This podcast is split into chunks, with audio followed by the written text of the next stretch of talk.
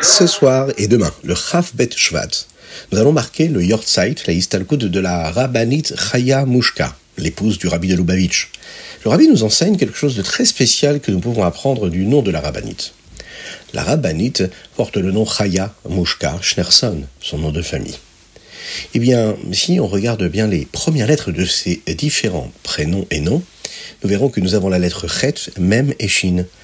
Et ces lettres-là ont pour valeur numérique la gematria du mot shliach, un émissaire. Et ensemble, hein, avec un yud qu'on rajoute, puisqu'il faut toujours ajouter le yud, eh bien on arrive à la valeur numérique du mot mashiach. Nous pouvons apprendre de cela que lorsque nous faisons notre service de Dieu, que nous accomplissons notre mission ici-bas sur terre, notre shlichut ici-bas sur terre, ensemble avec le yud, le yud qui correspond aux dix forces de l'âme, alors nous obtenons la Géoula par le Mashiach.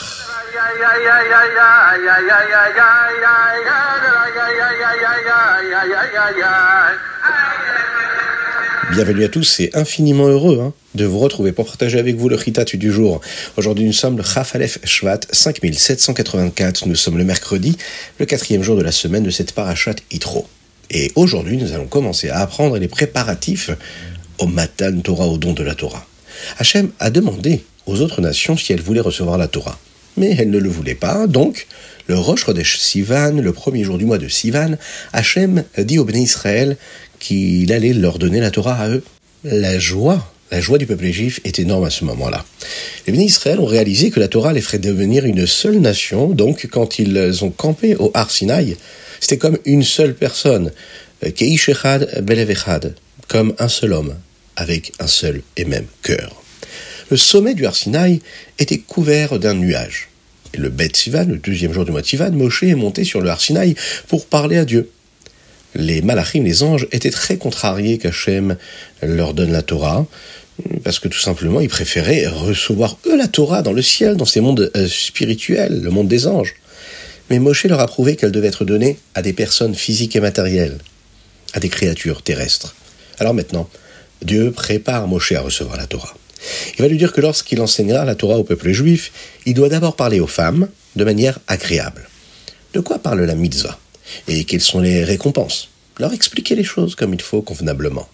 Ensuite, il enseignera aux hommes la mitzvah euh, avec tous les détails, la méticulosité qu'il y a dans chaque mitzvah, à respecter comme il faut. Et puis, bien sûr, les punitions pour celui qui ne garde pas les mitzvot. Puis Hachem va dire à Moshe quelque chose qu'il doit lui-même répéter à chacun du peuple juif. Vous avez vu ce que Dieu a fait aux Égyptiens. Il les a punis pour vous. Pourquoi? Parce qu'ils vous ont fait du mal.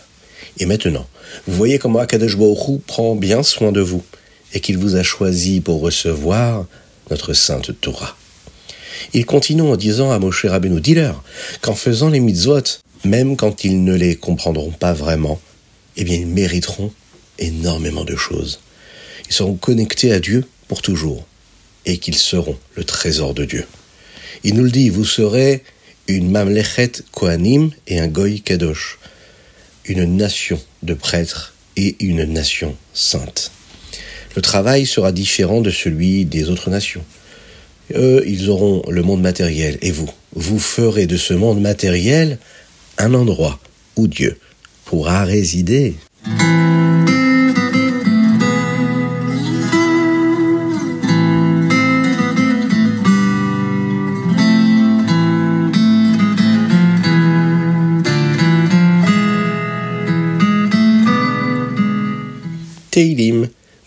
Aujourd'hui le chapitre 104 et le chapitre 105, Kouf Dalet et Kouf Et. Dans le Teilim d'aujourd'hui, dans le chapitre Kouf Et, il nous parle ici euh, d'une histoire qui concerne les événements qui ont conduit jusqu'à ce que le peuple juif entre en Eretz Israël.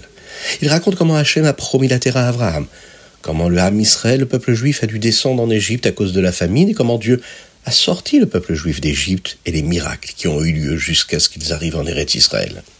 C'est très intéressant de voir comment toute l'histoire du peuple juif est citée dans un seul chapitre. si vous avez la possibilité de prendre un livre de Teilim et de lire chaque mot, vous verrez comment dans ce chapitre-là, à travers la traduction des mots, on peut voir les termes qui sont utilisés par David Ameller pour nous décrire chaque situation, jusqu'à même les plaies que les Égyptiens ont reçues. D'ailleurs, c'est ce qui nous concerne en ce moment dans la paracha que nous sommes en train de lire et que nous avons lu la semaine dernière également.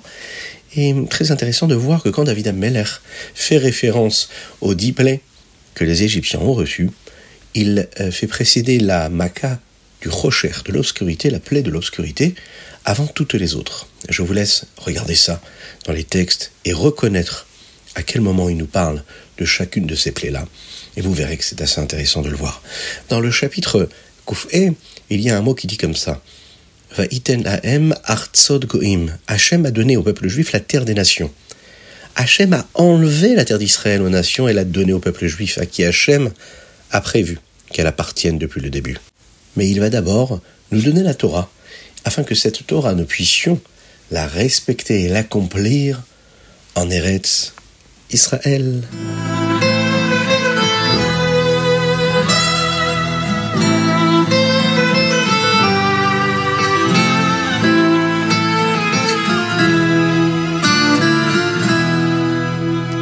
Et maintenant, nous abordons le Tania. Nous sommes dans le lit, écoutez Amarim Perek Rav Gimel. Lorsque nous faisons une mitzvah, eh bien, nous sommes connectés avec la volonté de Dieu. Mitzvah, milachon, savta, vechibor. On s'attache à Hachem lorsqu'on fait une mitzvah. Ce n'est pas juste un acte de bonté. Ce n'est pas juste faire ce qu'il nous demande. On accomplit une mitzvah, on s'attache à lui. Et de la même manière qu'une voiture est subordonnée au conducteur, eh bien nous ressentons également cela lorsque nous étudions la Torah mais de manière encore beaucoup plus grande. La volonté de Dieu est accomplie lorsqu'on étudie, la volonté de Dieu est accomplie lorsque nous agissons. Lorsque nous comprenons, nous disons des paroles de Torah, nous pensons, ou bien nous disons hein, à ce moment-là, le ratson, la volonté de Dieu. La halacha, la loi juive par exemple, elle nous dit ce qu'est le ratson d'Hachem. Si nous apprenons bien la halacha, eh bien nous avons le ratson d'Hachem, la volonté de Dieu, dans notre esprit. Donc, nous ne sommes pas seulement connectés au Ratson d'Hachem, à la volonté de Dieu, mais nous avons aussi ce Ratson qui est en nous. C'est-à-dire qu'il s'habille complètement en nous. On en fait partie. C'est une connexion qui est encore beaucoup plus forte que lorsque nous agissons, nous faisons ce que Dieu nous demande. On se connecte et on devient ce Ratson lui-même, cette volonté d'Akadosh. Baruchou.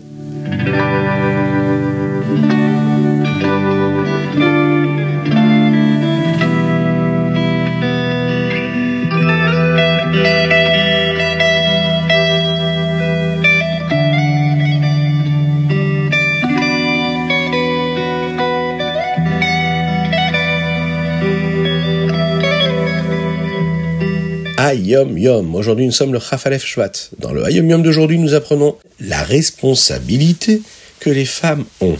Les Néché Ubnot à Chassidim. Les femmes et les filles des Chassidim.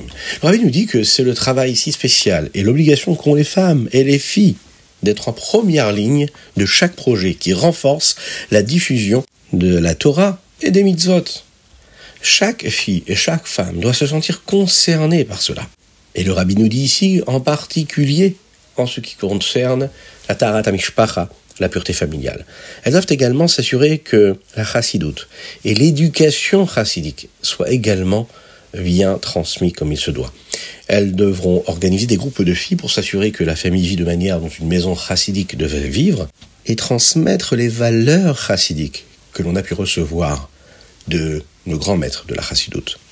Dans la lettre du rabbi Yosef Yitzhak dont est tiré ce Hayom Yom, le rabbi Yosef Yitzhak, le rabbi précédent, explique pourquoi les discours chassidiques sont tellement remplis de tant d'histoires, pour que ce soit intéressant à lire et à partager avec toute la famille.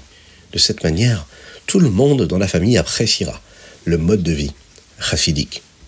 Un petit exemple ici qu'on peut rappeler, c'est la façon de vivre qu'avait un certain chassid qui s'appelait Reb Binyamin Kletzker. C'est un homme d'affaires qui travaillait dans le bois. Un jour, il s'assit pour faire un cheshbon, un calcul de combien d'argent il avait gagné. Il calcula le prix de chacune des forêts, des travailleurs qui abattaient les arbres, du coup pour amener les bûches sur le marché, et combien il gagnait sur chaque bûche. À la fin, il additionna tous les chiffres et écrivit le total en signant Ein od milvado. Il n'y a rien d'autre que Dieu. Ce qui est très spécial dans cette histoire, c'est que Reb Binyamin ne faisait pas cela pour enseigner une leçon à quiconque, ou pour faire une, une recommandation à quelqu'un. Non, pas du tout.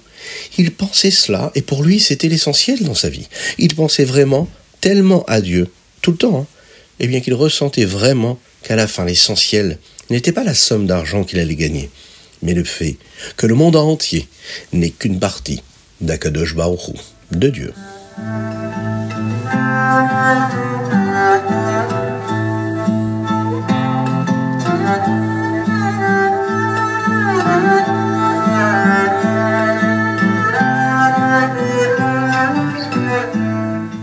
Étudions à présent le Rambam pour conclure notre étude quotidienne. Le Rambam ici, Ilchot Shluchim Veshutafim. Dans le Rambam d'aujourd'hui, nous en apprenons de plus en plus hein, euh, sur les partenaires, les Shutafim et les lois qui les concernent, c'est-à-dire les associés. Le Perek Chet, le huitième Perek, nous enseigne euh, des lois qui concernent les partenaires qui partagent un animal ou un champ et hum, dont seulement l'un d'eux voudrait faire le travail. Comment est-ce qu'ils devraient se diviser l'argent? Dans le Père Tête, le Rambam nous parle d'une shvoua spéciale, c'est-à-dire d'une promesse qui concerne les partenaires. Ils travaillent tous les deux assez dur dans l'entreprise, donc ils pensent qu'il n'y a rien de mal à prendre quelque chose sans demander à l'autre partenaire. Donc, il y a cette promesse qu'ils doivent faire devant le Beddin, dans certains cas, et cela leur rappelle que même s'ils sont partenaires, ils doivent toujours se comporter avec honnêteté dans leur entreprise. Enfin, dans le dixième chapitre, le Père Yud, le dernier hein, chapitre, le Rambam nous parle ici de toutes ces lois assez nombreuses hein, sur ce que le Beddin devrait faire lorsque des partenaires se poursuivent en justice.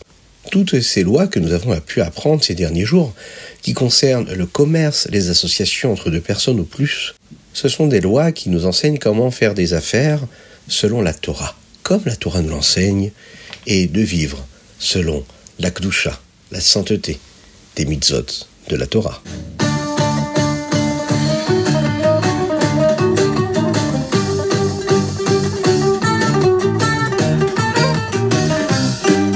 Et voilà, c'était le Ritat du jour. J'espère que vous avez passé un bon moment. Partagez le Ritat avec vos amis, avec vos proches, avec vos familles, avec des personnes que vous ne connaissez même pas. Oui, vous leur donnez ce pouvoir. Par le Havat Israël, l'amour du prochain. Vous allez permettre à la Torah d'aller un petit peu partout. Vous pouvez l'écouter en faisant du sport. En voiture, hein, au travail, pourquoi pas. Si on vous permet d'écouter quelque chose dans vos oreilles, avec que ce soit le ritat du jour. Que Dieu vous bénisse et qu'il vous protège. Envoyez-nous vos dédicaces, euh, faites un don, hein, soutenez-nous, hein, puisque c'est ce qui nous permet de diffuser encore plus la Torah et les mitzvot. Hein. Vous pouvez le faire sur ritat.fr, vous pouvez le faire par WhatsApp en nous envoyant un petit message.